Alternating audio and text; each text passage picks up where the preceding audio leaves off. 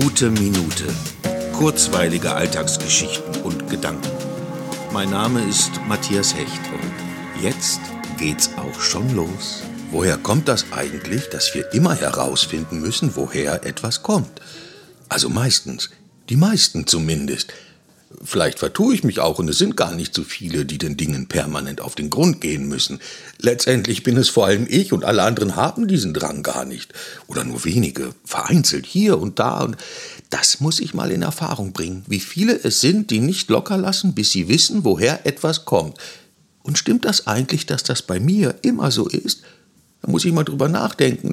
Das lässt mir doch keine Ruhe, ob das jetzt stimmt. Also manchmal schon, ganz gewiss, aber dann auch wieder nicht. Dann ist mir das völlig egal. Nee, Moment, stimmt nicht. Ich will immer wissen, wieso.